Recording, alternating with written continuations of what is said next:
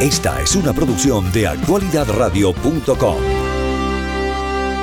Vamos a tener un programa especial porque tenemos un tema importante relacionado con eh, un evento que se va a celebrar este fin de semana acá en Miami.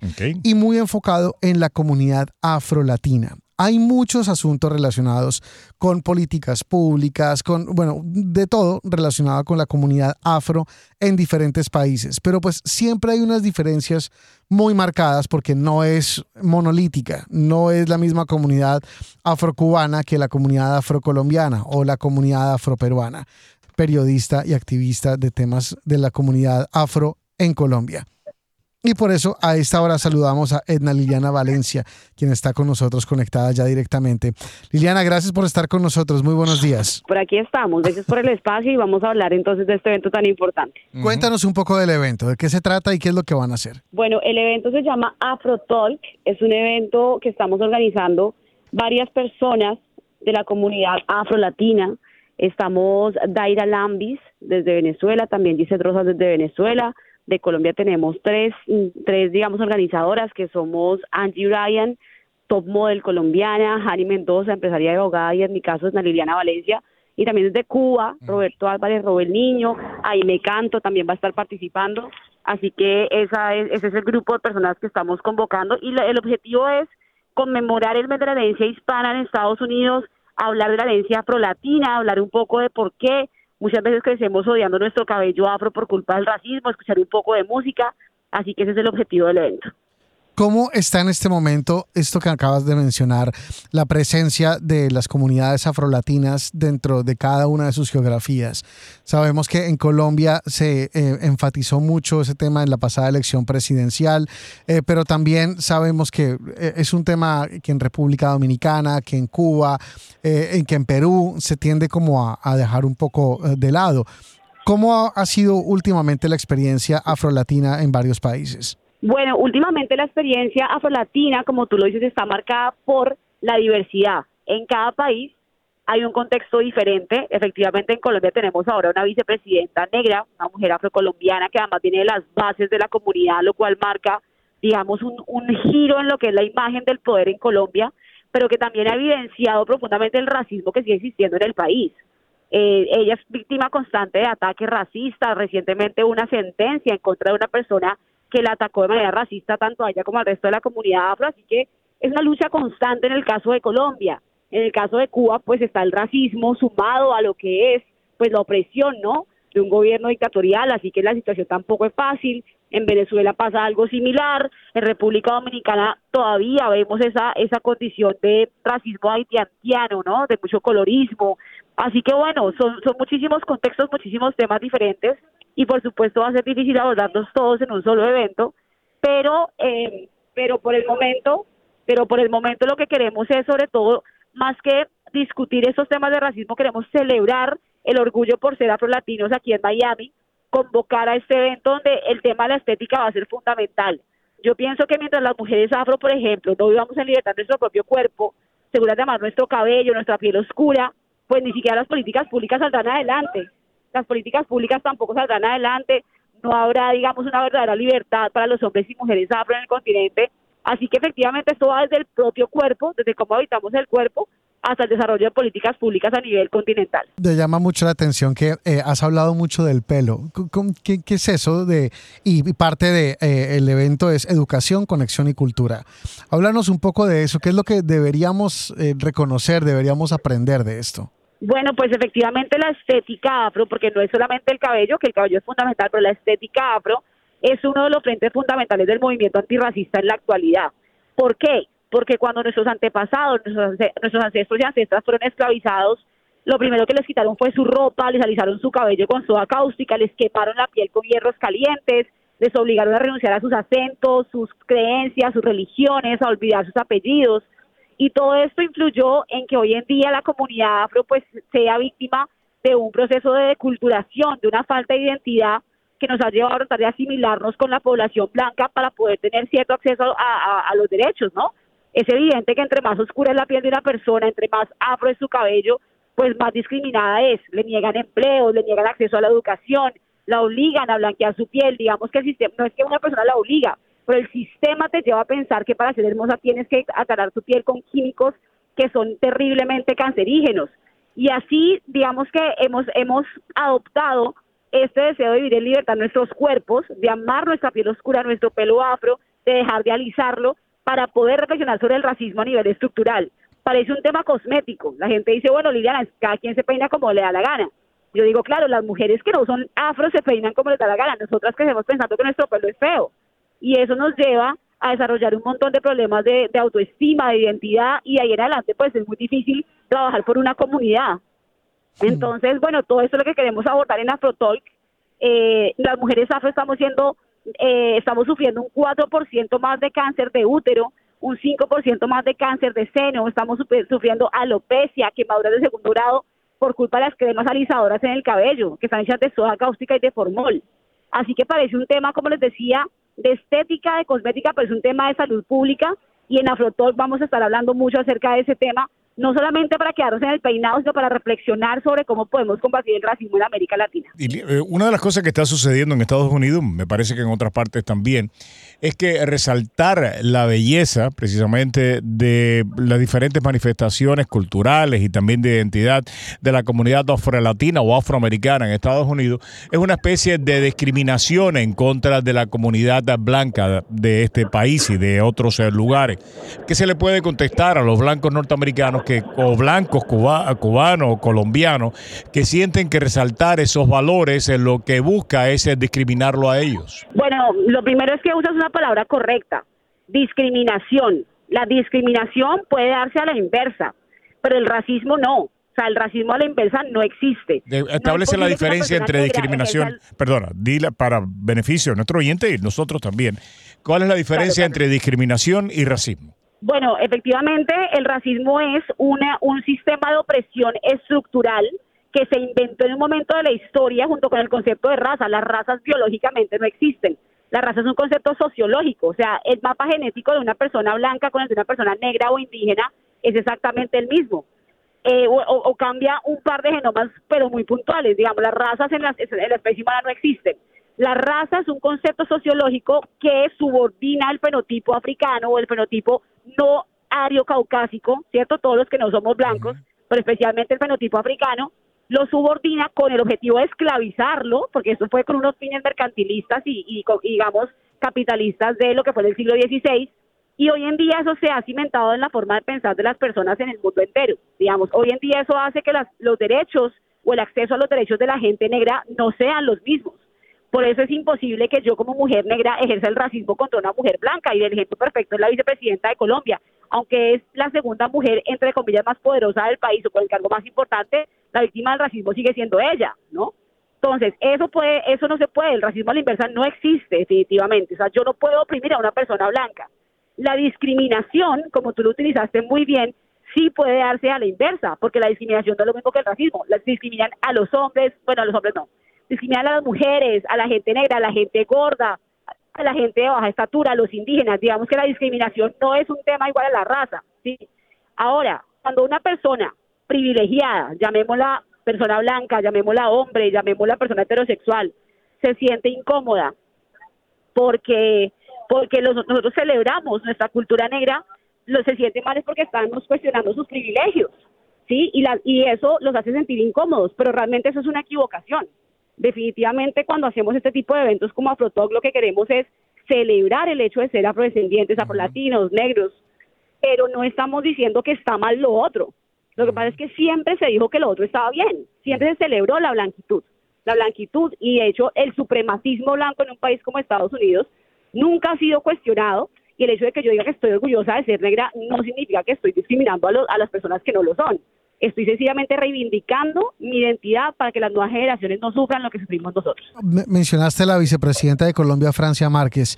Ha sido criticada mucho eh, por algunas decisiones que ha tomado, eh, por su inexperiencia política. Eh, por declaraciones que ha hecho. Por declaraciones polémicas también que ha hecho. ¿Cómo se ha visto eso desde Colombia? ¿Se le critica también por esto únicamente o se hace algún nexo por el hecho de que sea afrocolombiana? Desafortunadamente, en el caso de Francia Márquez, el racismo condiciona las críticas que se hacen hacia ella, ¿sí? Definitivamente cuando la van a criticar y yo no quiero entrar a cuestionar si tiene o no la experiencia suficiente. Digamos que alguien considere que no la tiene. Entonces no dicen, ah, no tiene experiencia, dicen, ah, es que esa negra es una bruta, es que esa negra no puede, es que quién las mandó a elegir esa negra. O sea, lo estamos criticando con un sesgo racista a la vicepresidenta y eso sigue influenciando que la gente piense que ella lo está haciendo mal. Y, y no estoy hablando de si lo está haciendo mal o no, estoy diciendo que el racismo está presente en cómo ella es juzgada. Por otro lado, nunca se le había exigido tanto a un vicepresidente o una vicepresidenta de Colombia como se le está exigiendo a Francia Márquez. Los vicepresidentes en Colombia jamás han hecho nada.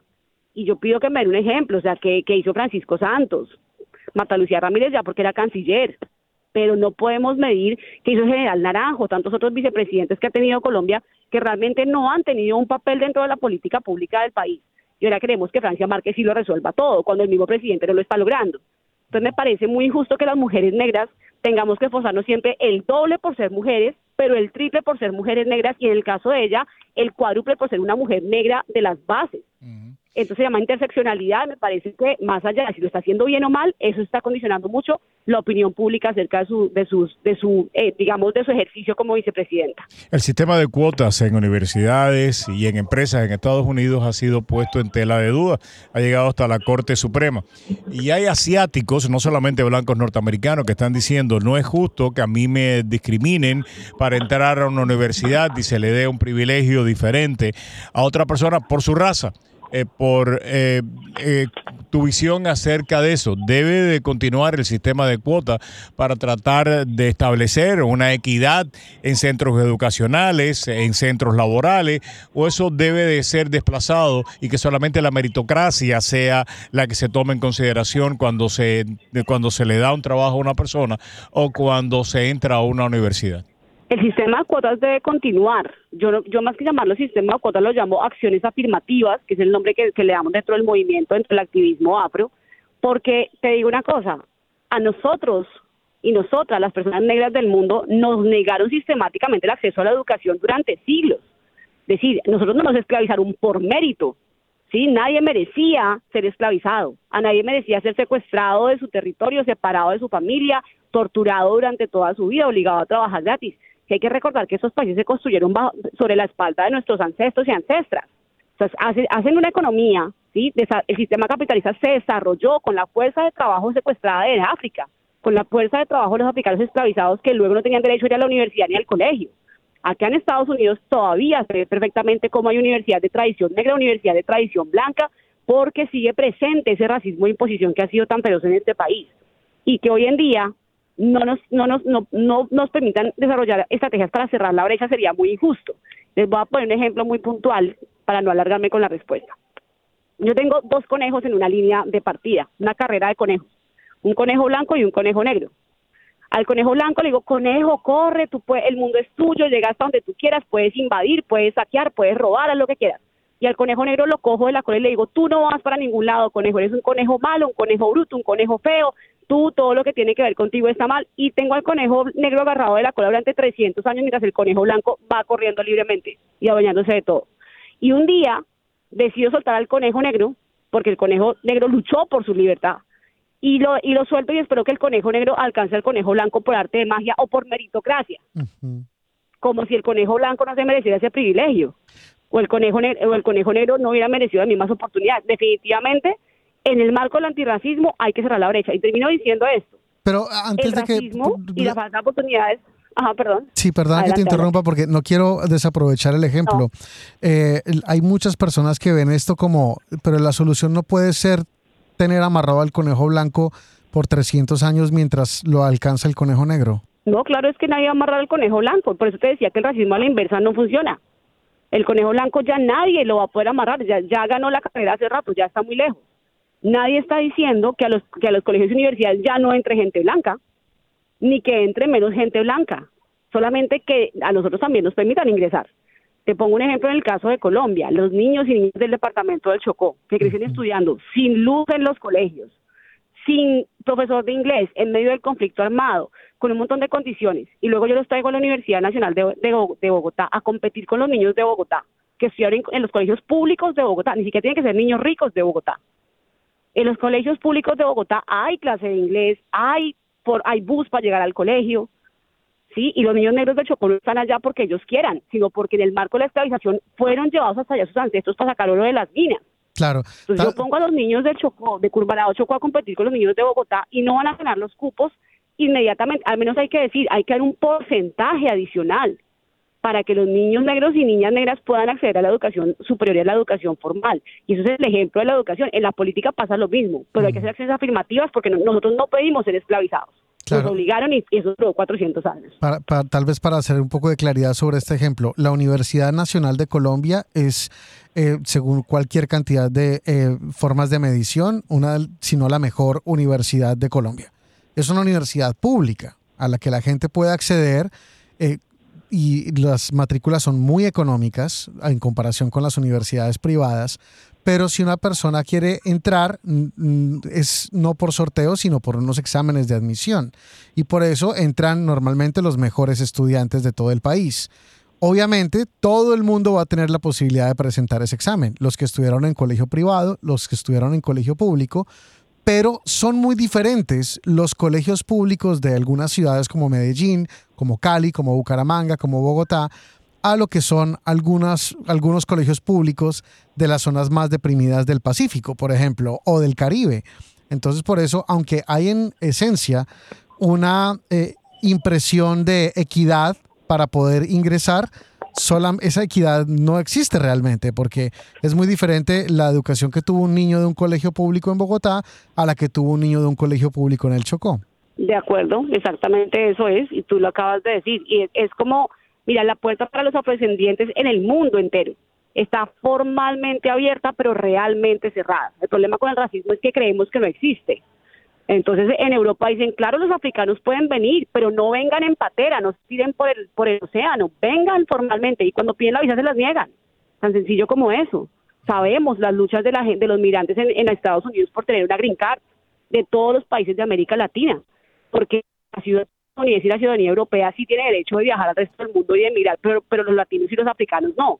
Y así les puedo dar miles de ejemplos de que formalmente se supone que estamos en igualdad, pero en la realidad eso no funciona así. Mm. Se nos dice una mujer negra colombiana que ha tenido derechos, gracias a Dios, que y al trabajo de mis padres, pues yo estudié en una universidad privada, he tenido, digamos, unos cargos relevantes en Colombia, por dar un ejemplo, pero soy muy consciente de que esa no es la realidad de la mayoría de la gente negra del mundo.